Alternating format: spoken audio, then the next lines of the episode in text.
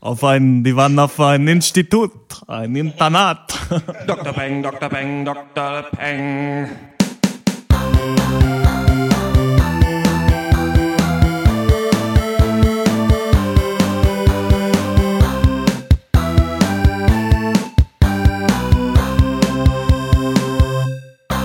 Hallo und herzlich willkommen zum 53. Pencast von drpeng.de Pop und Geist, unserem wöchentlichen Serien- und Film-Podcast. Heute reden wir über den Sci-Fi-Kinderfilm Tomorrowland, den ukrainischen Dramafilm The Tribe, den Actionfilm Kingsman, die Hipster-Serie Broad City und den Film des Monats. Mein Name ist Dr. Schwarz und wie immer rede ich mit Dr. Eck, Guten Tag. Dr. Sneeps Hallo. und Dr. Loco. Hallo. Ja, heute haben wir viele Themen und wieder nicht so viel Zeit, so wie schon äh, in der letzten Woche. Hat aber ganz gut funktioniert letzte Woche. Deswegen äh, würde ich sagen, skippen wir mal wieder so ein bisschen die News. Also das einzige äh, Geile ist, ne, ist nicht so geil, aber fand ich ganz äh, interessant, ist, dass in Dänemark Radiomoderatoren Kaninchen mit einer Luftpumpe live in der Sendung erschlagen haben, um eine Diskussion äh, auszulösen über äh, Tierrechte, dass es ja sehr verlogen ist, dass man eben Tiere äh, isst, aber dann andere Tiere als Haustiere hält. Sag doch mal was, vielleicht doch ganz kurz dazu. Um Ja. euch jetzt so ein bisschen in die Nesseln zu setzen. ähm, ja, haben Sie eine Diskussion angeregt? War es der richtige Ansatz? Ist natürlich genau das, äh, was Sie fragen wollten. Weiß ich nicht, muss ich sagen. Ich finde es ein bisschen drastisch. Also medienwirksam war es ja auf jeden Fall. So ist es äh, nicht. Also, ja, weiß ich nicht. Und dann irgendwie danach ein Statement zu issuen, ja, tut uns leid, dass es eine Luftpumpe war, aber wir hatten nichts anderes. Naja, auf jeden Fall kann ich sagen, für jeden, der sich nicht für Filme äh, interessiert, wir machen das auch, diese Sendung. Also ganz am Ende, ich habe auch ein Kaninchen hier mitgebracht und dann ähm, auch eine Luftpumpe und äh, dann machen wir das auch genauso. Aber vorher reden wir über einen Kinderfilm, hallo liebe Kinder, und der heißt äh, Tomorrowland. When I touched this pen, I saw this place.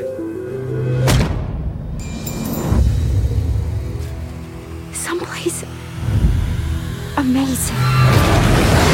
And it felt like anything was possible. And then it was gone.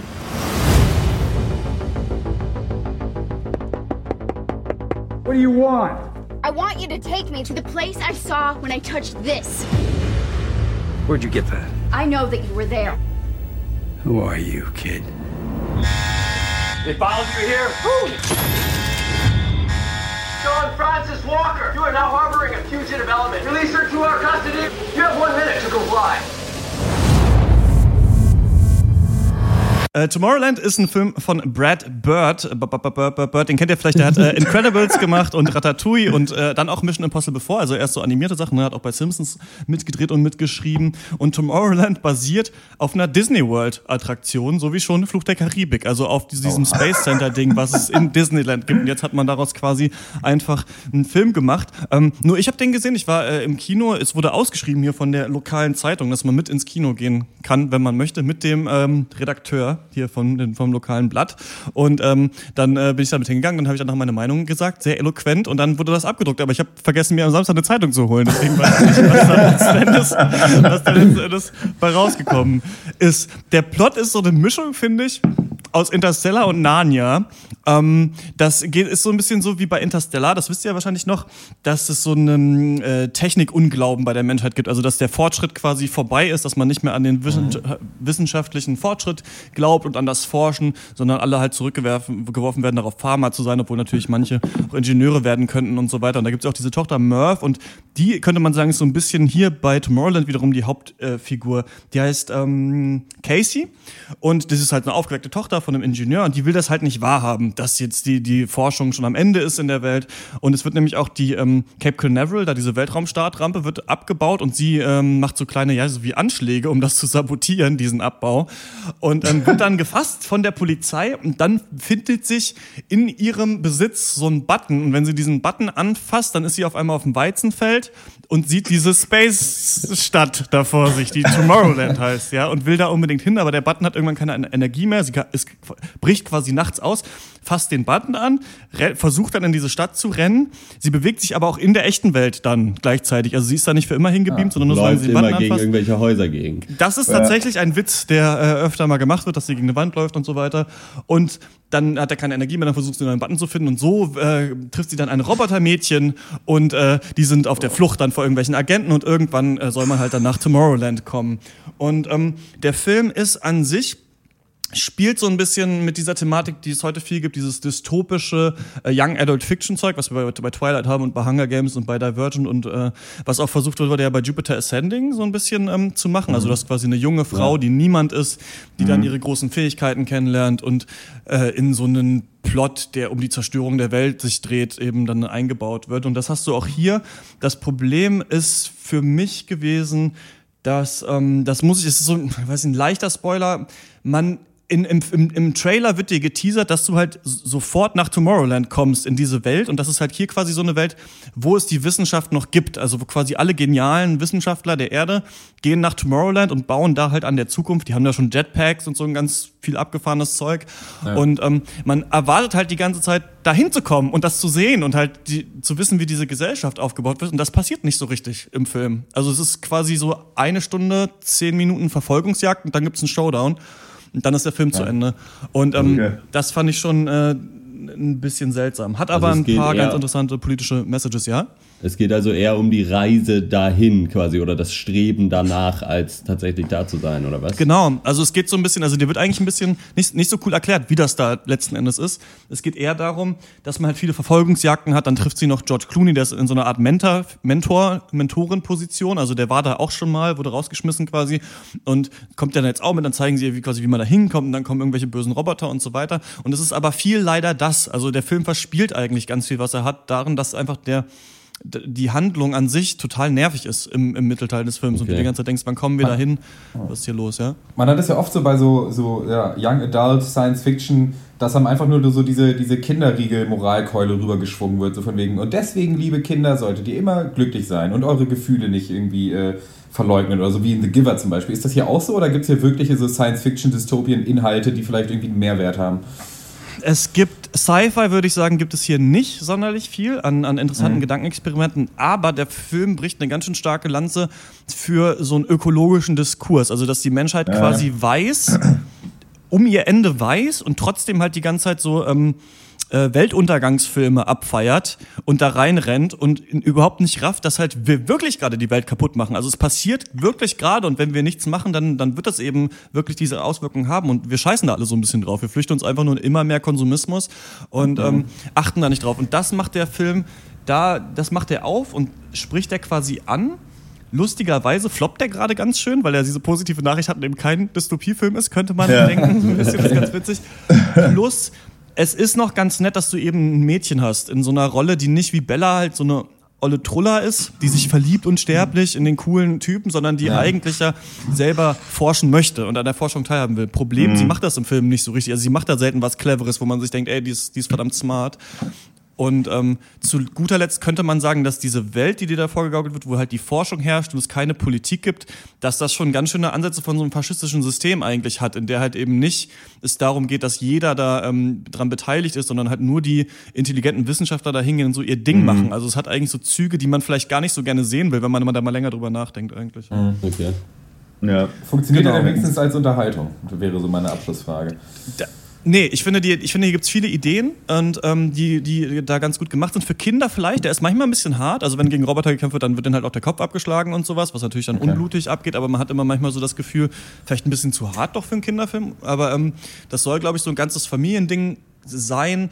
Die Schauspieler sind gut, also die diese Casey spielt ist geil und auch ähm, George Clooney ist super und dieses Robotermädchen, das ist richtig gut. Also der wird quasi ein Kind, ähm, ja, übernimmt hier so eine Führungsposition eigentlich in dem Film. Man kauft der das ab. Also das macht wirklich Spaß und der Film traut sich halt ab und zu manchmal ganz interessante Messages zu machen, aber ja, ist also leider Potenzial verspielt, würde ich sagen. Kann ich niemandem empfehlen, dem anzugucken. Ähm, Ist aber politischer und eigentlich hat einen interessanteren Ansatz als viele von diesen anderen Kinderfilm. Ja. Okay. Dann Meine einzige Frage wäre eigentlich noch so, sieht George Clooney immer noch so verboten gut aus? Ne? Also meine, Oh ja, aber er muss sich hier schon ein bisschen mit seinem Älterwerden konfrontiert. Also es kommt, er wird schon so ein bisschen als Opa äh, beschimpft und sowas in dem Film. Das ist eigentlich ganz witzig. Plus, Das ja, das ist nicht vielleicht ein, haben. das ist vielleicht ein totaler Spoiler, aber es geht in der, also hier wird dir so eine Art Liebesgeschichte angedeutet oder die es mal gab, die echt in eine pädophile Richtung geht, wenn, wenn sie es weiter ausgespielt hätten. Also sie haben ganz, ich kann das jetzt nicht weiter erklären, aber ähm, um das nicht zu spoilern, aber die haben mir echt, sind echt, haben es hinbekommen, an so einer relativen Grauzone richtig krass vorbeizuschrammen noch, äh, Okay. was, was okay ist, einem Zuschauer zu zeigen. Also das fand ich ganz interessant in so einem Kinderfilm. Vielleicht haben sie das erst später gecheckt, dass es irgendwie seltsam ist. Aber ja, es kommt quasi so ein bisschen raus, dass George Clooney als, als, als ju- junger Mensch quasi mit diesem Robotermädchen, in das verliebt war und als er noch nicht wusste, dass es ein Roboter ist, weißt du?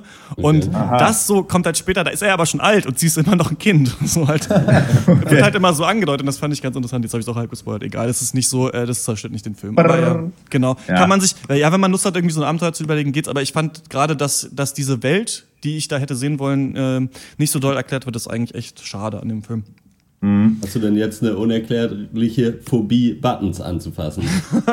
Nee, das, ist ganz, das ist gar nicht ganz witzig, weil ich habe auch so einen Button oder Deckel und wenn ich den auf den Tisch lege und mit dem Finger drauf zeige und ich bin am richtigen Ort, dann steht da fünf Minuten später ein Weizen. Das ist fast so ein bisschen ähnlich. Also, Ja, gut, das fast ja stimmt, fast wie im Weizenfeld. Naja, der Film ist, man kann den, ja, wenn man den angucken muss, es geht, aber äh, keine Empfehlung dazu. Und dann äh, kommen wir zum, also wenn ihr eine Meinung habt, schreibt uns die an drpeng.gmail.com und dann kommen wir zum nächsten Film und das ist The Tribe.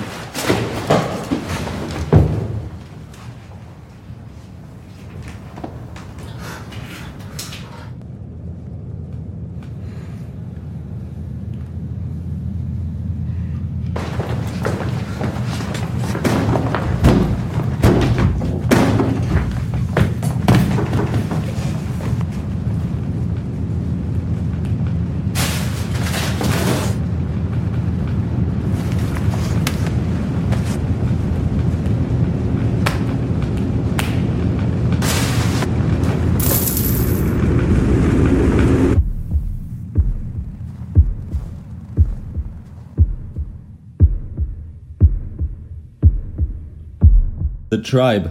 Es ist ein ukrainischer Film von Myroslav Slabospitski, der da Regie führt und den auch geschrieben hat. Und äh, ja, ist ein bisschen schwierig zusammenzufassen eigentlich, oder es geht sehr schnell, sagen wir es mal so. Also es äh, geht eigentlich um den taubstummen Jungen, der Sergej, glaube ich, heißt. Und der ist halt äh, entsprechend taubstumm und kommt dann auf ein Internat für Taubstumme und hat äh, da Probleme, sich zurechtzufinden und so richtig dazu zu passen und er kommt dann über Umwege und äh, macht da so ein bisschen mit, um sich Respekt zu verschaffen, in so eine Gang quasi rein, die irgendwie relativ zwielichte Machenschaften am Laufen hat und äh, sich äh, relativ kriminell bewegt, aber auch eigentlich zum großen Teil aus Schülern da besteht. Und das führt auf lange Sicht zu allen möglichen Problemen. So viel eigentlich zur Story will ich gar nicht mehr sagen. Was man auf jeden Fall noch dazu sagen muss, ist, dass dieser gesamte Film in ukrainischer Gebärdensprache äh, stattfindet. Also es wird nicht ein Wort gesagt und es gibt auch keine Untertitel und es wird komplett auf Soundtrack verzichtet. Also es ist äh, wirklich äh, vielleicht der visuellste Film, den es geben kann, automatisch dadurch. Äh, ja, äh, wie fandet ihr das? Ich äh, fand das ganz erstaunlich, diesen Film. Also ich dachte, äh, bevor, der ist ja zwei Stunden lang und ähm, wie immer, wenn wir uns ins Arthouse-Kino bewegen, wo man nicht die ganze Zeit mit Effekten zugeballert wird, dachte ich mir, okay, mal gucken, wie du das findest und dachte im Hinterkopf schon, das findest du bestimmt total scheiße, weil nichts passiert. und dann noch ukrainischer Gebärdensprachenfilm hat noch irgendwie gefehlt, äh, dass er in Schwarz-Weiß und 4 zu 3 äh, hätte man ihn auch noch drehen können. ähm, ich muss sagen, ich war aber tatsächlich komplett überzeugt von The Tribe und das ist aus unterschiedlichen Punkten. Einmal finde ich äh, interessant, dass der Film in äh, vielen Szenen eine neue Ebene hat und die Ebene ist, dass du als Zuschauer eben verstehen musst erstmal, was passiert. Die Leute reden in Gebärdesprache und ähm, machen auch äh, keine Geräusche oder sowas, sondern halt, du hast halt nur die Gebärdesprache, ticken sich manchmal an und dadurch raffst du in vielen Szenen, die Szenen dauern oft länger als bei anderen Filmen, am Anfang gar nicht, worüber unterhalten die sich jetzt und du musst das halt irgendwie, musst du es verstehen. Vielleicht zeigt mal jemand auf irgendwas, vielleicht du siehst, wie aufgebracht jemand sein kann oder wie getroffen er sein kann von, von etwas, was in Anführungsstrichen gesagt wurde und ähm, dadurch finde ich, hat der Film so eine neue Ebene, mit der du rangehst. Gleichzeitig finde ich interessant, ich dachte mir erst, für wen ist dieser Film? Also könnte man den sich auch angucken, wenn man eben ähm, gehörlos ist und äh, Gebärdensprache kann oder vielleicht dann aus der Ukraine. Ich weiß nicht, wie die sich diese Gebärdensprachen unterscheiden. Ich glaube nicht so doll, wie sich andere Sprachen unterscheiden, aber gibt es bestimmt auch so Nuancen. Und irgendwie dachte ich mir dann, nee, der ist aber für äh, Leute gemacht, die hören können, denn er hat ja Ton. Also man könnte ja, man hätte den Film ja. ohne Ton machen können. Ja. Und ich finde, man merkt es auch, weil man immer als Außenseiter hier mit dabei ist. Und das finde ich auch ganz spannend. Also die Kamera geht immer durch dieses Internat, was echt aussieht wie so eine alte äh, Lagerhalle, so ungefähr. Und ähm, geht immer mit in die Räume rein. Es gibt ganz viele Szenen, die One-Shot sind, also oder sehr lange Szenen. Zum Beispiel ähm, gibt es die, wo die beiden Mädchen da zum ersten Mal äh, zu diesem Parkplatz gefahren werden, um sich da zu prostituieren irgendwie, wo man am Anfang vielleicht denkt, fahren die jetzt in die Disco oder sowas, die ziehen sich erstmal um, Ja. dann schminken die sich gegenseitig und so. Das ist eine ellenlange Szene, der man erst am Ende versteht, was los ist. Du merkst immer, dass du irgendwie nicht mit integriert bist, sich dieser Junge aber relativ schnell integriert und in diese Welt mitzukommen, dieser Leute fand ich super spannend schon mal jetzt zum Anfang.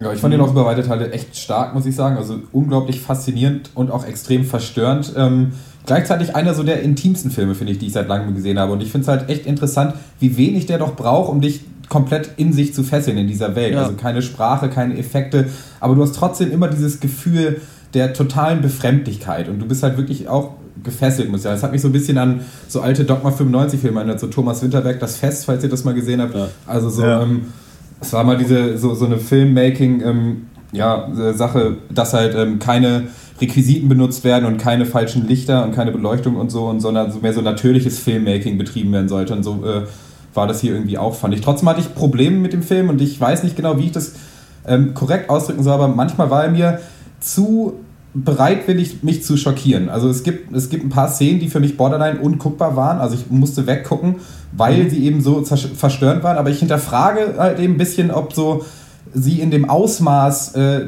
gerechtfertigt waren. Einfach, dass sie eben so äh, schockierend sind und bezogen auf die Motivation der Charaktere in dem Film. Ja, vielleicht ohne, ohne zu spoilern, vielleicht erstmal so, so weit. Ja, ich finde, The Tribe zeigt halt echt, also es ist wirklich ein Lehrstück für eigentlich alle Filmemacher, weil er also, also junge Filmemacher aufstreben, die noch was lernen wollen, dass ein guter Film halt auch komplett ohne Sprache, Musik, Emotionen und auch Verständnis beim Zuschauer erzeugen kann. Das ist echt großartig hier. Ähm, da kann sich, finde ich, dann so ein Film wie Girl Walks Home Alone at Night sich wirklich an den Katzentisch setzen. Ähm, das ist ja echt, das ist ja echt tolles Programmkino. Ähm, es ist wirklich, wie auch Dr. Schwarz sagte, also ich finde es wirklich gruselig, ähm, zwei Stunden Menschen bei was zuzusehen, ohne sie halt an sich verstehen zu können. So, das ist, das ist schon besonders, weil alles, was jemand tut, sowas, weil man sie eben nicht verstehen kann, sowas kühles Aktio, Reaktio, Ameisenmäßiges bekommt und nichts, was jemand tut, irgendwie durch Gesagtes irgendwie relativiert werden, äh, relativiert wird. Ähm, zumindest nicht für jemanden, der nicht der ukrainischen Zeichensprache mächtig ist. Und ich finde, die, hier wurde echt so echt schon viel gewagt und auch viel gewonnen, möchte ich sagen. Ähm, Also ich fand den insgesamt auf jeden Fall auch äh, gut.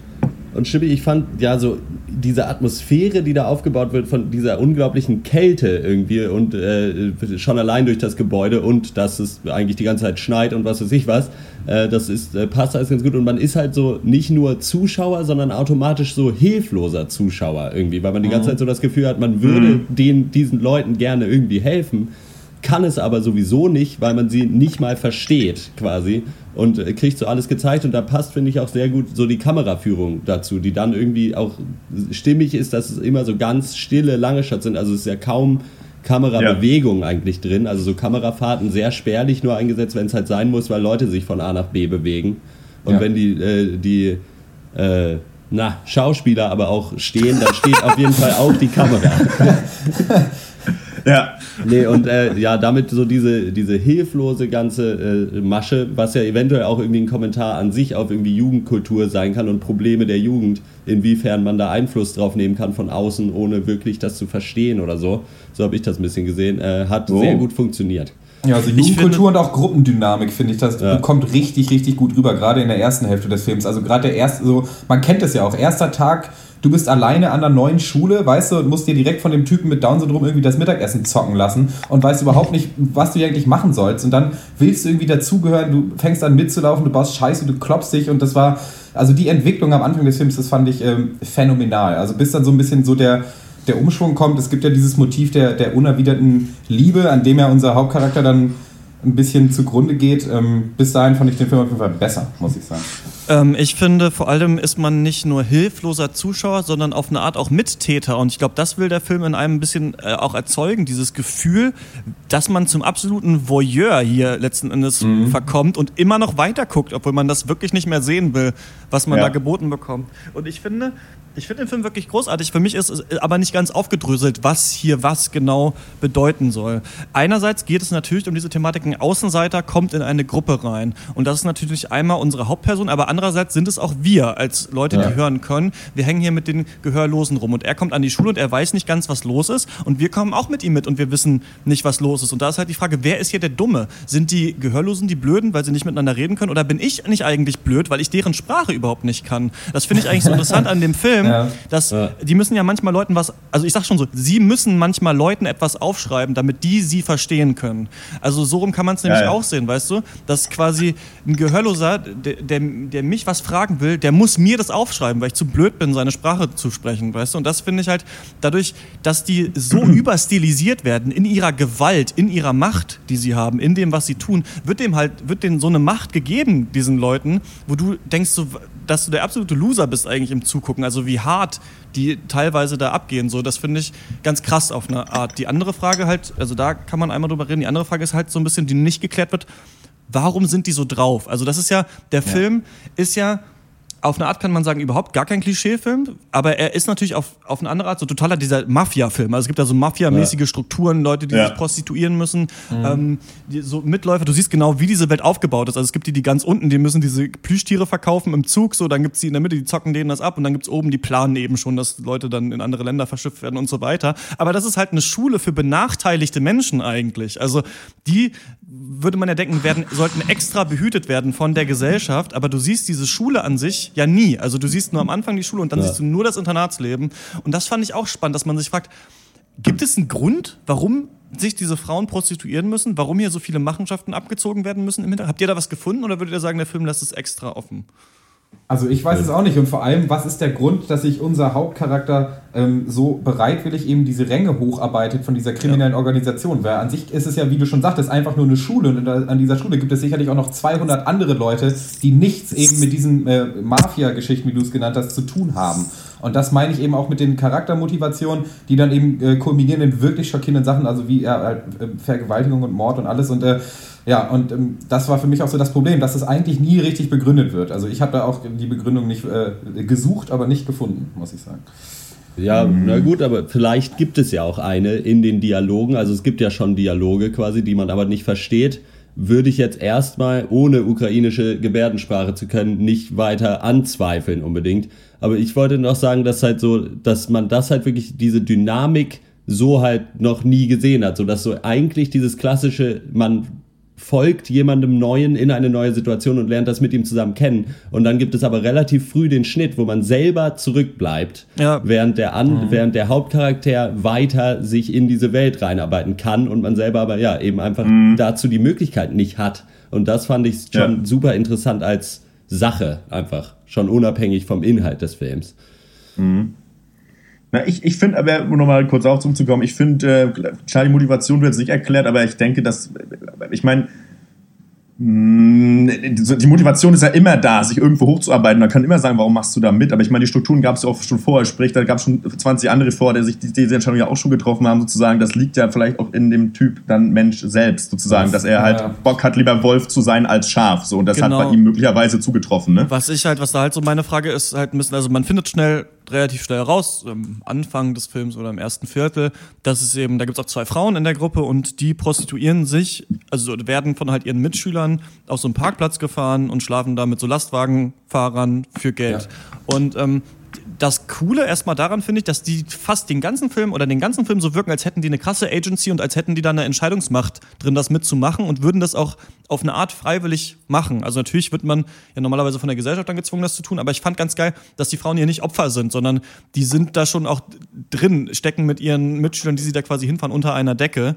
Ja. Und ähm, das fand ich interessant. Die Frage ist halt nur, warum müssen sie es machen? Ich dachte am Anfang, weil es immer so ein, das ist ja ein Podcast, deswegen kann ich das nicht äh, sehen, aber es gibt dieses Zeichen, wo jemand mit der Faust sich so in den Ellenbogen haut oder auf die Handfläche und ich glaube, das heißt Geld, aber ich dachte am Anfang, das würde Heroin oder so heißen und er muss sich ja am Anfang auch ausziehen. Ich Ja. dachte, sie gucken nach Einschuss, äh, nicht Einschusslöchern, nach so Nadelstichen ähm, Stichen. und das habe ich nicht ganz verstanden. Ich dachte erst, es geht um Geld, deswegen brauchen die Kohle, weil dieser Schritt zur Prostitution ist natürlich schon viel zu heftig für ein Schulmädchen. Ich glaube, das soll auch nur sein, um zu, um zu schocken, aber ich ja, ich frage mich quasi, ob der Film absichtlich die Frage offen lässt, warum die so abgefuckt sind. Ja, ist eine gute Frage. schwierig. Äh, ich Ja, ist glaube, so die. Antwort der Frage äh, ja, bestimmt auch so ein bisschen, wie gut du den Film im Endeffekt findest. Denn mir, der, der das, äh, dem das nicht so klar wurde, findet dann eben äh, die ganzen ähm, ja, schockierenden Sachen eben zu übertrieben. Oder beziehungsweise äh, nur Mittel zum Zweck, nämlich da soll geschockt werden. Ne? Aber was ich ähm, vielleicht nochmal, wir haben es schon kurz angesprochen, Szenenlänge, man kennt es ja aus, aus Indie-Produktionen, dass Szenen unverschämt lange ausgespielt werden. Ich finde, es ist hier nur so mit, mit gemischtem Erfolg. Also ich finde, teilweise war das klasse. Also gerade in Szenen, ähm, ich nenne es mal so bewegte Szenen, wo halt interagiert wird zwischen Charakteren und man hat halt das Gefühl, man kann hier jetzt gerade nicht näher dran sein an diesen Leuten und an ihren Gesprächen, selbst wenn du sie nicht verstehst. Aber es gibt eben auch so, so Szenen, wo eben die Kamera stillhält und es, ähm, die gehen dann sechs Minuten, aber nach 30 Sekunden wurde dir der Inhalt der Szene schon vermittelt. Zum Beispiel, es gibt ein Polizeiverhör, es gibt eine Szene, wo ein Reisepass beantragt äh, werden soll, es gibt Unterrichtsszenen, wo dir relativ schnell klar ist, okay, hier geht es jetzt darum, aber der Film geht nicht weiter, sechs, sieben Minuten lang. Und da finde ich, da, da zerstört er manchmal sein eigenes, sein eigenes Tempo äh, teilweise und ist dann im Endeffekt auch mal wieder etwas zu lang. Das sind, ist lustig, dass du diese beiden Szenen ansprichst. Ähm, also aus zwei Gründen lustig. Einmal, weil ich auch finde, dass genau da merkt man dann, dass es zu lang ist. Die sind natürlich auch nah am Ende, aber und die habe ich auch im Internet Ja. gefunden. Also da reden Leute über genau diese beiden Szenen. Ich glaube, weil man da schon weiß, was los ist. Lustigerweise äh, glaube ich nicht, dass ein Polizeiverhör stattfindet im Film und das heißt eine andere Ebene.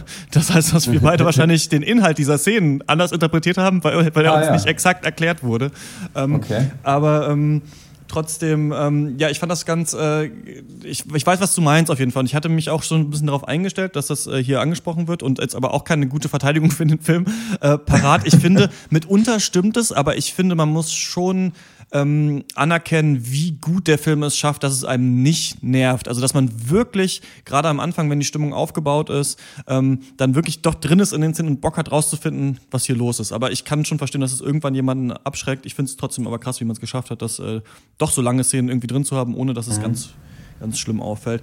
Ähm, Ich äh, würde mal zur Bewertungsrunde übergehen, könnt ihr noch Sachen zu dem Film äh, sagen. Ich muss mit mir hadern, aber ich gebe ich gebe neuneinhalb Punkte für The Tribe, weil mich der richtig hart weggeflasht hat. Also ich habe sowas noch nie gesehen in meinem Leben. Ich hätte nicht gedacht, dass es funktioniert. Ich fand den auch wirklich unangenehm hart zwischendurch, fand das aber auch ganz mutig. Das letzte Quäntchen fehlt vielleicht, weil man vielleicht sagen kann, vielleicht ist hier dann doch keine Aussage letzten Endes drin. Vielleicht ist, wollte hier nur geschockt werden. Auch das würde mir schon reichen. Also ich fand, ich konnte danach viel lange mit Leuten drüber reden und bin immer noch nicht zum Ergebnis gekommen, was mir hier gezeigt werden sollte. Und ich fand das ziemlich cool. Ja, also allein vor dem Hintergrund, was Film alles machen kann, muss man sich das eigentlich a- angucken, weil es Ja. wirklich imposant ist, was hier, äh, wie ambitioniert das ist und wie gut es dann funktioniert.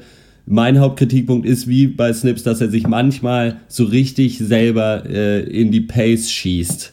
Äh, und äh, das hätte nicht sein müssen und dann wäre es noch besser gewesen. Trotzdem Ja. gibt es von mir auch acht von zehn Punkten. Jo, ähm, von mir gibt es auch 8 von 10. Ich finde, das ist, äh, ja, ist schwierig jetzt irgendwas zu sagen, was ihr nicht schon erwähnt habt. Ich finde auch für jemanden, der Film interessiert ist, ist hier auf jeden Fall was dabei. Aber eben nicht nur, also das ist, hat eben nicht nur diesen Stempel Programmkino und deswegen muss man es gucken, um schlauer zu wirken, sondern es ist einfach wirklich ein guter Film. Und ähm, ganz klare Empfehlung von mir. So. Jo, also ein absolutes Erlebnis insgesamt auf jeden Fall zu empfehlen für Leute mit, mit starken Nerven. Also ich äh, musste, wie gesagt, die Augen schließen teilweise. Es war hochinteressant einfach als Projekt. Ähm, für Ja. mich aber dann im Endeffekt, was Motivation und Inhalt angeht, nicht ganz stimmig. Und äh, deswegen siebeneinhalb von zehn von mir. Alles äh, klar. Und ähm, da, wenn ihr eine Meinung habt zu The Trap, dann schreibt ihr an drpeng.gmail.com. Wir machen kurz Pause. Die Musik kommt in dieser Woche mit freundlicher Genehmigung von Somewhere Underwater. Die Single Spring Kills My Enemy ist bei ADP Records erschienen und in die hören wir auch gerade rein.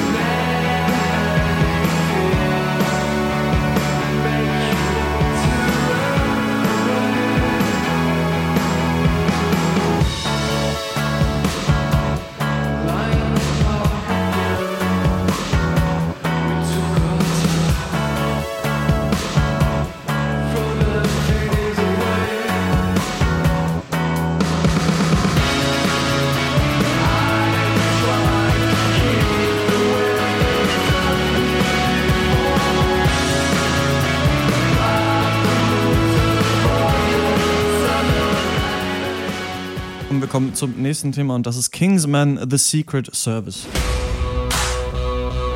What do you see? I see potential. Kingsman is an international intelligence agency operating at the highest level of discretion. If you're prepared to adapt, you can transform. Into a spy. Interested? Oh, yes. You are about to embark on the most dangerous job interview in the world. We're here to test you to the limit, to enhance your skills, train you for the evil out there. Jo, Kingsman, Le Secret Service. Kam bei uns am 12. März in die Kinos. Ja, schon ewig her, ne? Also haben wir echt jetzt spät äh, rausgefunden, aber ähm, ja, wir wollten ihn trotzdem machen, weil ich fand, dass es ein ganz interessanter Film ist. Aber kommen wir zu. Ja. Ja, ist ein bisschen was anderes als The Tribe, ist eine britische Agentenkomödie von äh, Regisseur Matthew Vaughn, dessen größter Erfolg es meiner Meinung nach war, schrägstrich ist Claudia Schiffer geheiratet zu haben. ähm, denn, denn sie ist die schönste Frau. So, ähm, das ist äh, das Vaughns fünfter Film bis dato. Andere Werke waren äh, Layer Cake, der da ganz cool war eigentlich. Äh, der Sternwanderer kenne ich nicht. Kick-Ass war scheiße. X-Men First Class nicht geguckt. ähm, Jo, und ähm, bei Kingsman geht es um Gary Axie Unwin, der zusammen mit seiner Mutter in unangenehm prekären Verhältnissen aufwachsen musste, nachdem sein Vater, der selbst Mitglied der ominösen und für die Gesellschaft unsichtbaren Kingsman war, beim Einsatz ums Leben kam. Äh, Da öffentliche Ehrungen für ein verstorbenes Mitglied der Kingsmen ausgeschlossen sind, besucht Harry Galahad Hart, gespielt von Colin Firth, die Mutter von Axie, um sein Beileid zu begründen und um ihr die von seinem Vater erworbene Medal of Valor zu überreichen, die aber mehr ist als nur eine Tapferkeitsmedaille. Auf ihrer Rückseite ist eine Telefonnummer eingraviert, unter der sich Axie mit einem Codewort melden soll, sollte er jemals in Schwierigkeiten geraten. So, Jahre ziehen daraufhin ins Land, 17 an der Zahl. Axie ist mittlerweile ein junger Mann, wurde bei den Marines rausgeschmissen und treibt sich vornehmlich mit seinen benagelten Freunden rum und versucht möglichst nicht von seinem Stiefvater verhauen zu werden. Als er dann eines Tages aber im Zuge einer Streitigkeit mit einer lokalen Gang selbst in Konflikt mit dem Gesetz kommt, äh, soll der Talisman der Kingsman sein letzter Strohhalm sein. Ihm wird, wie versprochen, aus der Patsche geholfen und er trifft auf Harry Hart. Dieser hält, dann, hält ihm dann mit ihm den Vater-Sohn-Talk, den Ex niemals hatte, und er lässt den Jungspund dann auch ebenfalls so Zeuge seiner äh, außergewöhnlichen, der außergewöhnlichen Fähigkeiten dieser speziellen Truppe werden. Ähm, da akut sogar äh, für Ersatz äh, bei der Kingsman gesucht wird, ähm, oder bereitet ihm Harry dann das Angebot für irgendwie das doch einfach bei dem Flaschbier harten Rekrutierungsprogramm macht, mitzumachen. Und äh, ja, wichtig ist natürlich noch, warum wird denn überhaupt für Ersatz gesucht? Ja, Kingsman Lancelot wird bei dem Versuch einer Geiselbefreiungsaktion getötet. Es werden nämlich im Geheimen auf der gesamten Welt Mitglieder von Regierung und Königshäusern und andere wichtige Personen entführt und das im Auftrag von Internetmilliardär Richmond Valentine, gespielt von Samuel L. Jackson. Dieser glaubt zu wissen, wie er die Welt heilen kann und hat sich selbst auf einen psychopathischen Kreuzzug gegen die Menschheit begeben. Daraufhin heißt es dann für die Kingsmen, wie schon im Alexander Markus Video Spielsatz und Sieg, wir müssen helfen, wir müssen Zivilcourage zeigen. Er muss gestoppt werden. Ja, meine Frage nur an euch. Hat Kingsman The Secret Service die Lizenz zum Töten oder nur zum getötet werden? Und hat Kingsman das Potenzial für den Doppel-Null-Status oder ist er nur eine WC-Ente? Wow. Ähm, ich sag's mal so, du gehst ins Kino, schaust dir einen Film an, es dauert keine zwei Minuten, bis der erste Mensch mit einer Samurai-Schwert-Beinprothese in zwei Hälften geteilt wird. So, das passiert, dann ist dir klar, was das für ein Film ist und ob das vielleicht was ist, was dir gefällt oder auch nicht. Also, ähm, ja, du hast, hattest es von Kickers, der Film hat mich unglaublich stark an Kickers erinnert, ist für mich derselbe Film auf ein anderes Genre angewandt, also over the top, grenzenloser Bullshit, alles Gemetzel. Ähm, ich finde, dass er aber in seiner, in seiner Dummheit recht konsequent ist und sich auch nie ernst nimmt, der Film. Und äh, deswegen würde ich das auch nicht irgendwie kritisieren, dass er total blöde ist. Äh, trotzdem ist es natürlich so Kopf aus Fast-Food-Action-Kino, das eigentlich nichts macht, außer dich irgendwie visuell zu stimulieren und du sitzt da und denkst dir, geil. Oder eben auch nicht. Soweit meine Meinung. äh, wie Kickers basiert das ja auch auf so einem Comic, auf so einer Graphic. No? Basiert Kickers auf einem Graphic? Ich glaube ja. Ähm, Ja. auf jeden Ja. Fall äh, ist es aber auf eine Art schon eine neue IP so im Kino. Also man äh, hat jetzt davon noch nicht so viel gehört vorher, sind trotzdem viele hochkarätige Schauspieler mit dabei.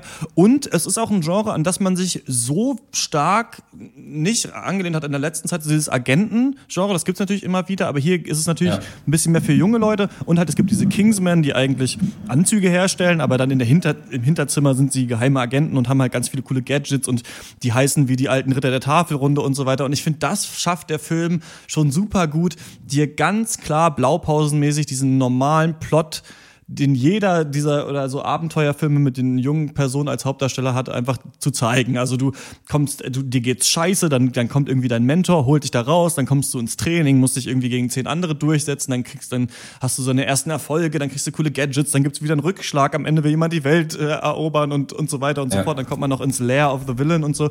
Und ich finde, das macht Kingsman schon echt ganz cool. Ich finde gerade auch, dass der ähm, Typ, der äh, Eggsy spielt, Taron Egerton, das verdammt gut macht. Also der spielt halt so ein bisschen so einen Draufgänger-Jugendlichen, der aber auch zwischendurch mal ganz lustig ist.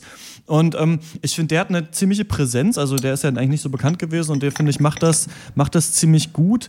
Ähm, ich finde halt, dass Kingsman, so wie auch schon Kick-Ass, ab und zu so einfach die Grenze des guten Geschmacks überschreitet. Und ich glaube, äh, Matthew Vaughn, der merkt das nicht. Der merkt das selber nicht, dass das so nicht mehr geht. Also, und ich finde aber im Zuschauer, man merkt das. Und es war auch schon bei Kick-Ass so. Bei Kick-Ass gab es auch manchmal so brutale Gewalt gegen so übersexualisierte Frauen, wo man sich irgendwann dann so dachte, okay, das reicht jetzt oder das ist jetzt irgendwie zu blöde. Und ich finde, das ist auch bei Kingsman ist ja diese Szene in der Kirche, in der Mhm. eine Person quasi ganz viele Ja. andere Personen tötet, die super cool sein soll. Die ist verdammt gut gedreht und verdammt überraschend. Aber diese Personen sind unschuldig, die da umgebracht werden. Und das, Ja. da, ich kann es dann nicht mehr feiern. Und ich glaube, das ist sowas, was manche Leute haben das, glaube ich, nicht. Also die gucken das einfach, sagen, jo, geil. Und bei mir ist das, und das ist, glaube ich, so ein Ding, was einfach Matthew Vaughn macht, ist da so eine Grenze überschritten. Wenn du Action machst, in der eine Person ganz viele Leute abmetzelt, dann müssen die Leute böse sein und diese eine Person muss gut sein. Aber ich glaube, Matthew Vaughn rafft das nicht so ganz. Und das zerstört den Film auch gerade, was am, ganz, ganz am Ende kommt noch so ein super sexistischer Joke, der einfach ist viel ganz, zu ganz heftig. Ja. war, fand ich. Das ist richtig. Und ähm, das ist halt sowas, finde ich, was, glaube ich, einfach beim, beim Regisseur halt so ist, was mich ein bisschen daran gestört hatte. Ja, aber ich finde, es ist interessant, dass du diese eine Szene in der Kirche, also es war klar, dass sie angesprochen wird, aber ansprichst, weil da, ich meine, weil diese Leute unschuldig sind, aber dann hat er nicht mal die Eier, die richtig unschuldig zu machen, in Anführungszeichen, weil das ja in so einer Hate Church ist, Ja, also genau. wo die Leute so total homophob und was weiß ich was sind. So, das ist dann auch noch so, weiß ich nicht. Also fand ich schon auch sehr fragwürdig. Aller, also erstmal, ich fand den eh nicht so sonderlich gut, eher ziemlich kacke sogar. Was für mich das krasseste war, war, dass dieser Valentine von Samuel L. Jackson gespielt der schlechteste Villain war, den ich je gesehen habe. Also wirklich je. In jedem, also in jedem Film, den ich je gesehen habe, war ein besserer Villain als Samuel L. Jackson. Warum da, fandst was du den war so doof? da denn los? Weiß nicht, er ist halt so der, der Geek-Genius, der dann so psychologisch einen an der Waffel hat, dann äh, aus irgendeinem Grund auch noch lispelt und irgendwie soll man sich einfach so über diesen Menschen an sich schon lustig machen. Es ist aber nicht lustig. Ich, also ich weiß nicht mal, ob es schlecht gespielt ist oder ob diese Rolle einfach nur scheiße ist, aber jedes Mal, wenn der auf dem Bildschirm war, hätte ich kotzen können. Ja, ist was dran. Also für mich war das insgesamt auch ein bisschen zu viel. Also ich glaube, wenn man, wenn man 12, 13 ist, dann feiert man diesen Film halt mega Ja. ab, irgendwie wegen seiner Action, wegen dieses Abenteuers. Wenn man ein bisschen älter ist, nervt's einen. Also ich war da so auf, war zwei Stunden lang eigentlich peinlich berührt. Ähm, Ich fand's echt eigentlich, äh, ich weiß es nicht. Also ich fand die Gags scheiße, das war irgendwie alles blöd. Dann dieses, dieses Trainingsprogramm war halt auch irgendwie Pille-Palle, wird aber die ganze Zeit so dargestellt, als wenn das hier alles der krasseste Scheiß ist. Also das ist mir, alles was passiert, passiert zu einfach. Es gibt für nichts eine wirkliche Hürde. Ähm, das macht das Ganze echt extrem langweilig dann auch. Nicht zuletzt, was ein Hauptproblem ist, ich fand wirklich, dass halt dieser Film hat sich auch gezogen, wie wirklich Ja. so ein Wert das Echte von 1950. ähm, der, der wollte einfach nicht aufhören und ähm, ja, ich weiß nicht. Also der, genau, dem Fass wird die Krone dann aufgesetzt, dann wirklich am Ende mit dieser super dummen Szene, wo man dann meint, wir machen noch so ein bisschen auf äh, die ersten drei James Bond Filme so ungefähr, nochmal so richtig sowas von Oldschool gar Sexismus. nicht funktioniert. Und das hätte, sowas kann man cool machen, glaube ich, bin ich auch überzeugt von. Ja. Haben sie aber komplett ge- gefailt einfach. Ich fand das eigentlich nicht so schlimm. Also ich finde, dass das Drehbuch, also die Story, wie auch Dr. Schwarz angesprochen hat, also die, die, ganzen Spy-Movie-Tropes, ich finde, dass die eigentlich relativ frisch äh, aufgewertet werden. Und äh, ich fand das auch, dass sich der Film deutlich nicht so gezogen hat. Was den Film halt für mich kaputt macht, Ja. sind halt diese ganzen, ja, wie, wie wir es auch schon hatten, diese moralischen Fehltritte, die halt einfach, einfach nicht gehen. Die gehen halt auf keine Kuhhaut, finde ich. Und äh, wie auch Dr. Eck hat, es hat für mich Samuel Jackson den Film fast ruiniert, muss ich sagen. Also ich fand, das war ein absoluter schauspielerischer Fehlgriff. Ich fand das komplett over Ja. the top. Das war quasi das, das wandelnde Gimmick irgendwie und überhaupt nicht lustig. Ja. Ähm, die allerletzte Scheiße, fand ich. Aber insgesamt so dieses, fand ich dieses Konzept so, wir schlachten alle ab, aber wir haben Augenzwinkern dabei. Ich, find- ich finde, das zieht schon noch irgendwo noch. Ja, aber Naja, da, eine aber Sache, nee, Moment mal. Eine Sache, die ich auch richtig krass fand, ist, dass halt so, ja, er bedient sich dieser Action-Agenten-Tropes. und macht es aber mit dem Augenzwinkern. Einerseits, was weiß ich, du hast dann eine Szene, wo halt äh, Samuel L. Jackson halt äh, irgendwie sagt von wegen, ja, ich bin der Böse, deswegen sollte ich dir jetzt eigentlich noch e- meinen Plan erklären. Und dann sagt er, this ain't that kind of movie und macht was anderes. Das funktioniert. Aber dann musst du in deinem Film auch ohne solche Standarddinger auskommen, um die Story äh, voranzutreiben. Und wenn dann in irgendeiner Szene auf einer Security-Kamera, die man wie bei Navy CIS 700-fach vergrößern kann, irgendwer eine Broschüre in der Hand hat, wo der nächste Clou ist, dann, äh, dann ist es eben that kind of movie. Und dann funktioniert es nicht mehr. Dann musst du cleverer sein. Ich mochte ganz gerne, also ich fand Samuel L. Jackson, der war nervig. Ich fand den trotzdem irgendwie, ja, das war ein bisschen neuer Ansatz. Also da haben sie nicht den Standard-Bösewicht genommen. Ich fand halt, von dem ist nicht so eine richtige Gefahr ausgegangen. Ich fand aber seine da Assassine mit den, äh, diesen Schwertbeinen eigentlich ganz, ganz Okay. angenehm. Ich finde sowieso, ich muss sagen, nichts in diesem Film war brillant, aber bei ganz vielen Sachen dachte ich mir so, ach, das ist ganz clever, das ist ganz nett, ach, guck mal hier, da haben sie sich das so überlegt. Und ähm, Mhm. ich finde zum Beispiel ziemlich cool ist die Szene, ähm, als sie da alle pennen, also er ist noch in diesem Auswahlprogramm halt, mit diesen ganzen anderen Leuten, die auch da so ein Kingsman werden wollen und dann wacht er auf, weil der Raum gerade geflutet wird und die wissen nicht, was los ist und dann muss er halt quasi irgendwie überlegen, wie er jetzt da rauskommt. Und das fand ich zum Beispiel ganz geil, so vom Pacing her, dass das auf einmal passiert ist, was man nicht erwartet hat. Also ich finde von der Geschwindigkeit, von den Übergängen, von den Schnitten, ähm, von den Jokes, so funktioniert der schon ganz gut. Und ich finde halt, dass man hier sagen kann, es ist ganz nett, dass man noch mal was Neues versucht hat, sich so einem Genre noch mal bedient hat. Der ist halt, der ist so ein bisschen alt, altmodisch in seiner Perfektheit von den Action-Szenen. Und altmodisch meine ich damit so Mitte 2000er. Also da sind viele Ja. Sachen so, die man halt so schon in vielen anderen Filmen gesehen hat und die halt ja an, an besonders schlechte manchmal erinnern, wie so Sucker Punch oder sowas. Ne? Also das ist für so eine Crowd, die Mhm. vielleicht jetzt gar nicht mehr so bedient werden will damit, aber ich fand es ganz in Ordnung eigentlich. Ja, ich weiß nicht. Also ähm, ich, mir war das zu viel auch so Sportfilm-Vibe dabei. Dann irgendwie permanent alle äh, drei Minuten kommt irgendwie das Wort Teamwork und bla bla bla. Das war irgendwie alles, ich weiß nicht, ich fand das alles irgendwie zu stumpf und doof. Und außerdem, weil du auch sagst, diese Geheim Geheimagenten-Trope-Geschichte, ich meine, wie, wie doll kann man denn diese Tropes überreizen? Ich meine, die Szene, dass irgendwer in eine super ausgestattete Waffenkammer kommt, die kommen halt dreimal, dreimal mit der gleichen Mucke und dreimal findet der Typ es wieder geil, dass er, dass er auf einmal da auch eine Waffenkammer ist. Und das sind zu sagen, ja, mir irgendwann so, das, das funktioniert ein, ach nee, das ist einfach so, ah, nee. Vielleicht reicht jetzt auch von Kingsman. Ich gebe äh, Ja. sieben von äh, zehn Punkten. Was gibt ihr? Ich gebe 6 von 10, muss ich sagen. Ja. Äh, Ja, äh, okay, zwei von zehn. Ja, zwei von, zwei von zehn auch von mir. Danke. Alles klar, wow, so schlecht. Äh, dann, ähm, Kingsman ist jetzt schon seit längerer Zeit im Kino. Wenn ihr eine Meinung habt, schreibt ihr an drpeng.gmail.com und wir kommen zu Broad City. Oh my lord. What up, Alana? So I bit into a jawbreaker and my veneer fell out and now I am a literal monster. I didn't know you had a veneer, and I'm in that mouth on a regular basis. Well, I broke it on a dog bone, so I don't tell a lot of people, to be honest. You know, since we're being honest, I want to share with you that I have prosthetic balls. What? I'm just kidding. Broad City ist absurd und albern und lustig, was immer noch einig, ein einigermaßen relevantes Kriterium für die Beurteilung von Comedy ist. Wer bei der Thematik Mädels Mitte 20 in Brooklyn sofort eine Girls-Kopie vermutet, der sei beruhigt.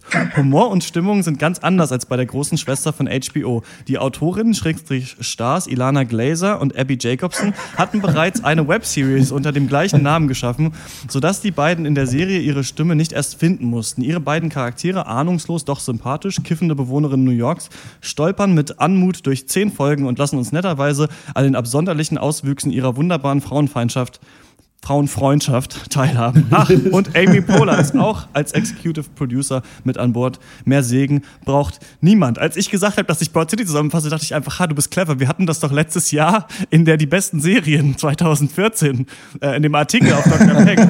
Den, den liest du einfach vor und dann bist du fein raus. Geil. Da war natürlich hier noch Bewertung mit drin. Ja, genau. Also Broad City ist so eine, ja, Serie, die versucht schon verdammt cool und lustig zu sein. Das ist eigentlich so eine zwei kiffende Frauen mit 20er, die nicht so richtig beruflich wissen, was sie eigentlich machen wollen, eben Milana und Abby, die sind in New York unterwegs und stolpern so von einem Fettnäpfchen ins nächste. Und wir besprechen die Serie, weil so wenig gute neue Serien gerade rauskommen oder interessante Serien. Also ich habe das ja schon mal im letzten Cast angesprochen, dass wir immer im Internet gucken und dann steht da irgendwie, ja, und zwei Cops machen das und dann guckt man sich den Trailer an und denkt sich so, boah, ist das scheiße. Und dann bespricht man das im Pencast und merkt, ja, es ist auch wirklich scheiße, aber auf Rotten Tomatoes hat es irgendwie 97 Prozent. Also Da dachte ich mal, nehmen wir mal was, was richtig abgehypt wird, was richtig geil ist.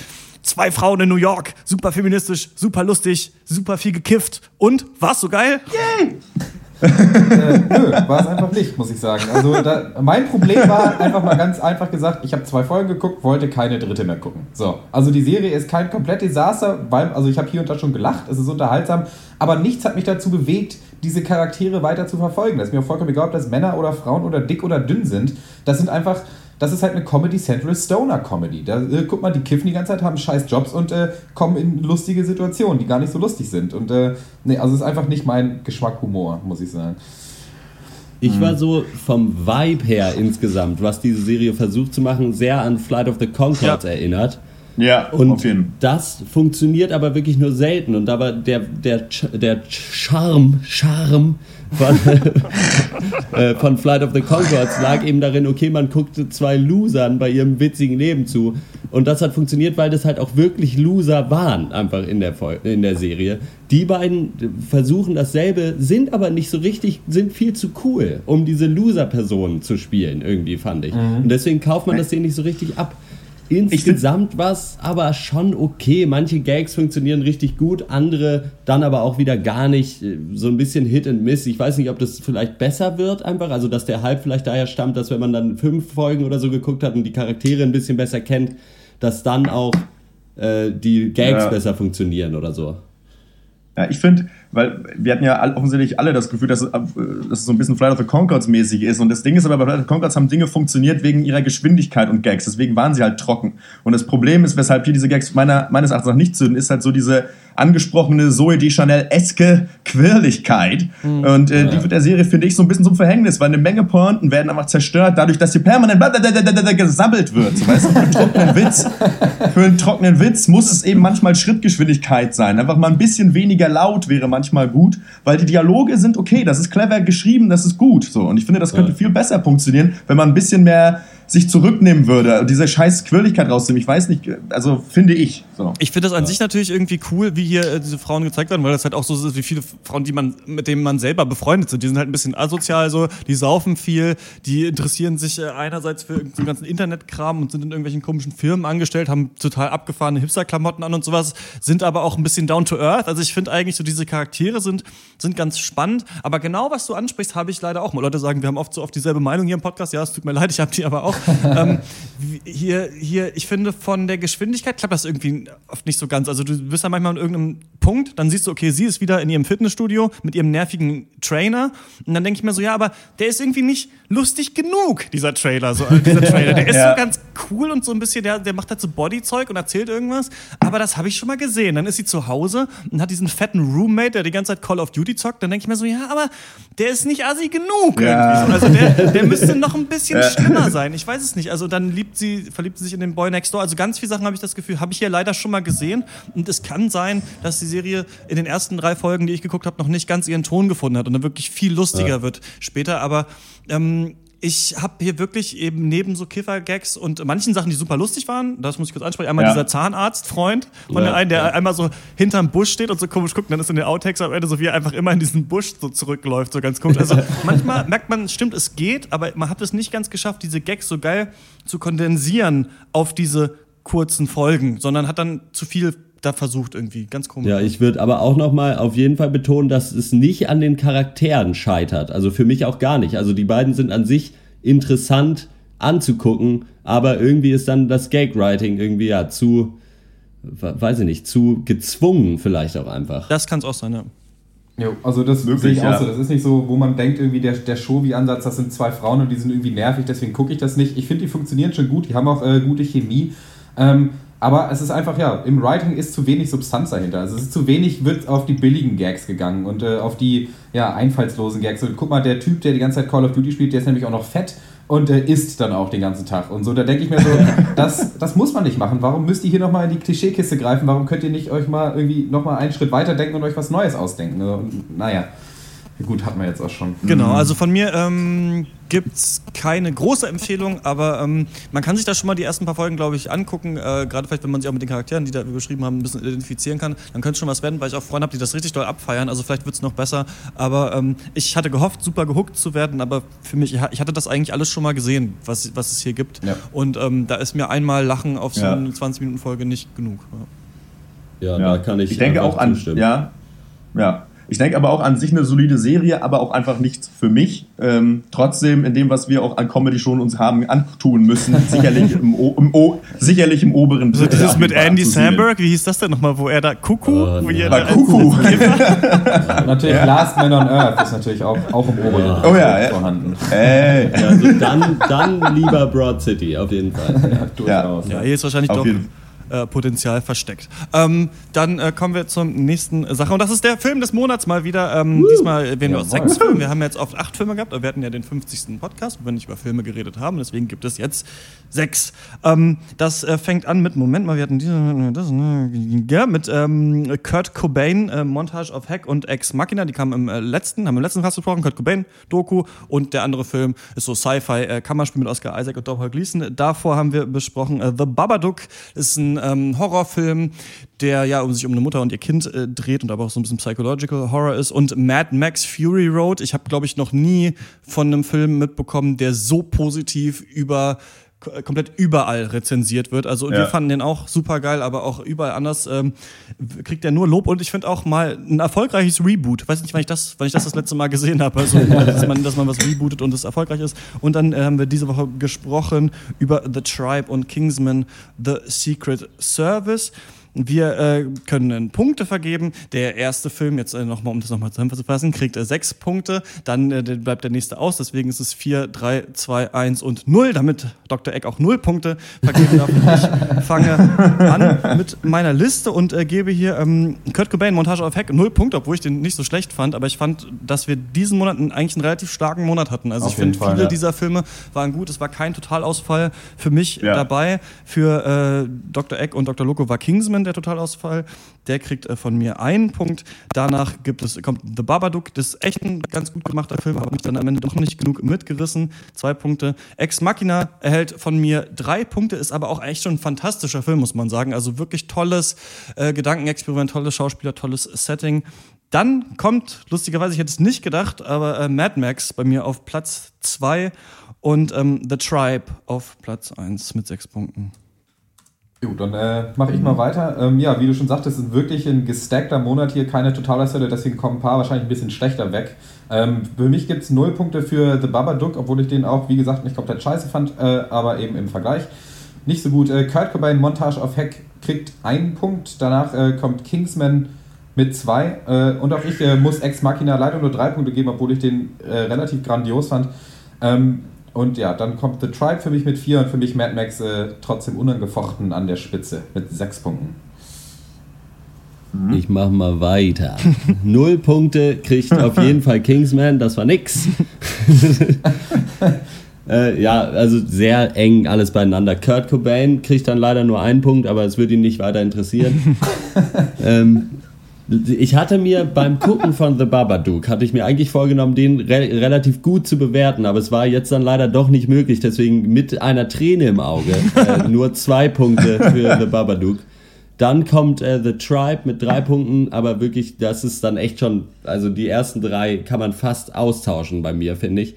Ex Machina bekommt dann die vier Punkte und Mad Max einfach als Gesamtbombast-Ding äh, da, darf hier gerne meines äh, von mir aus Film des Monats werden, deswegen sechs Punkte für Mad Max Fury Road. Ja, äh, gute, gute Sache. Ich habe äh, genau meine Punkte genau gleich verteilt. Ähm, ja, Kingsman 0 war halt äh, Schiede. Macht nix, ist egal. Matthew Vaughn, aber Claudia Schiffer bleibt dir treu. äh, Montage, Montage haben wir drüber gesprochen, ganz okay, Doku, aber naja, aber es ist eben auch wirklich, diesen Monat ist auch eine harte Nummer. Babadook bei mir auch nur zwei und der, der obwohl da andere Filme haben schon zwei Punkte gekommen im Vergleich, also Babadook viel besser. Ähm, ja, The Tribe 3, Ex Machina 4, Mad Max war der heißeste Scheiß auf jeden Fall. Kommt auf Drehzahl, auch bei uns im Pencast mit 6000 Umdrehungen hier pro, pro Punktevergabe. Also, ja, so sieht's aus. 22 und 6, 14. Äh, damit ist, äh, wer hätte es gedacht, Mad Max Fury Road auch bei uns auf äh, Platz 1 und äh, da bin ich wirklich Jawohl. mal ähm, auf äh, den Film des Jahres dann auch gespannt, gegen äh, wen der sich noch durchsetzen muss. Ja, ja, absolut. Ähm, das wird ganz interessant. Auf dem zweiten Platz knapp The Tribe bei mir. Ach ja, weil ich 6 gegeben habe. Genau. Da ist jetzt diese Regel mal angesprungen, dass wir, dass wir eine Lücke haben ne, zwischen dem Ja. ersten und dem zweiten. Deswegen ist The Tribe auf Platz 2, Ex Machina, Mach, Machina auf 3, äh, Babadook, dann äh, Kingsman und Kurt Cobain zusammen Baba. ganz doll abgeschlagen am Ende. Du, Ähm, du. Damit kommen wir zur Abschlussrunde und ganz doll abgeschlagen am Ende waren auch äh, Deutschland und Österreich zusammen auf dem letzten Platz beim Eurovision Song Contest, der mich ein bisschen enttäuscht Jawohl. hat dieses Jahr, aber ich glaube, der enttäuscht mich auch jedes Jahr und dann freue ich mich wieder, dann dauert es halt wieder ein Jahr, bis er wieder anfängt und ich freue mich wieder drauf. Ich bin ja einer der wenigen Leute, die das wirklich hart abfeiern, wenn ähm, ESC ist, wie wir sagen. Und ähm, ist, ich finde halt den Eurovision Song Contest, wir haben sogar letztes Jahr tatsächlich mal ein Segment im, im Podcast drüber gemacht, wo, wo Max und ich hauptsächlich drüber geredet haben. Dr. Loco meinte Ja. natürlich, wir sind nicht mehr im 50. Cast, wir dürfen die Namen nicht mehr benutzen. Und ich fand, Nein. ich finde den ESC auf unterschiedlichen Sachen geil. Ich finde es cool, mir anzusehen, wie die Länder und diese Songschreiber versuchen, hier einen Hit zu kreieren, den, der mir da gezeigt werden soll. Ich finde es äh, ganz lustig einfach, dass Europa so ein- schon so ein bisschen zusammenwächst und man mal sagt, hallo hier aus Bosnien-Herzegowina und hallo aus da und da und wir sind übrigens auch noch da, hi, wonderful show und so. Finde ich ganz lustig. ähm, in, an Anbetracht der ganzen Flüchtlinge, die auf diesen Booten im Mittelmeer äh, äh, gekentert sind, finde ich, hat das trotzdem einen komischen Beigeschmack, wenn Europa sich in der Fernsehsendung so hart abfeiert, irgendwie als eine große Familie. Aber das sei mal dahingestellt. Sehr schlechte Lieder dieses Jahr, fand ich. Also da war, normalerweise hat man immer so, ein- Ja. immer noch so zwei, drei so Trash-Pop-Highlights, die man so ein bisschen feiern kann, weil sie so kacke sind. Children of the Universe zum Beispiel war im letzten Jahr so mein Track. ähm, Ja. Gab's, äh, war leider dieses Jahr nicht so. Hast du das auch geguckt, Dr. Loco? Äh, ich habe die zweite Hälfte geguckt, ja, und war auch ein bisschen enttäuscht eigentlich. Es war also dann tatsächlich auch so die, die, so die, die drei Kandidaten, die da so ein bisschen um die Nummer eins gekämpft haben, muss ich sagen, waren echt schwache Ja. Popnummern. Also war ich, fand ich richtig krass. Also der italienische Beitrag völlig Ey, überhyped. krass, so ne, die kra krasseste, schlechteste cheesy Adoro-Nummer da irgendwie, falls euch das was sagt. Also, Es hieß auch irgendwie, ähm, äh, wie hieß das? das Amore, irgendwas. Äh, ja, also so also Amore Mio. Nee, also da auf jeden Fall, äh, nee, das war nix. Also ich fand's auch nicht so geil. Ich finde das Coolste, aber was, was du ja schon hast, ich finde eigentlich das Geilste am, beim ESC ist, mir äh, bei der Punktevergabe anzugucken, weil die Leute, die die Punkte bekannt geben aus jedem Land, das, da, da hat, sie- da- das, ist, das sind ja meistens die, wo jetzt sich Leute vom Fernsehen im jeweiligen Land gesagt haben, so die repräsentieren uns jetzt und das sind große Nummern bei uns im Fernsehen. Und ich finde das geil zu sehen, was für Leute in manchen Ländern die großen Nummern im Fernsehen zu sein scheinen. Also, bei uns ist das dann Barbara Schöneberger, was man dann auch, äh, kann man dann auch so zustehen, wie man möchte.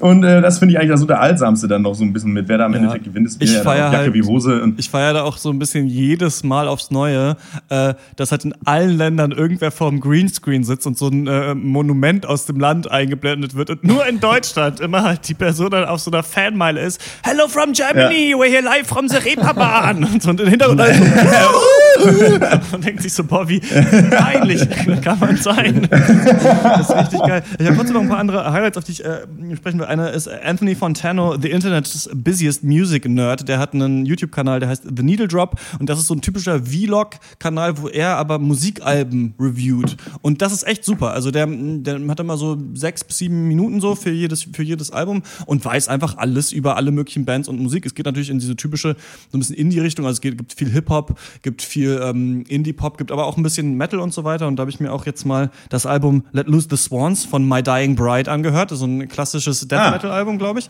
Und ähm, um mal so ein bisschen reinzukommen, hat nämlich eine Liste, so Death Metal für Beginner, halt so, die äh, mal anfangen wollen, sich mit dem Genre zu beschäftigen. Das fand ich ganz gut, ist hier auch drauf.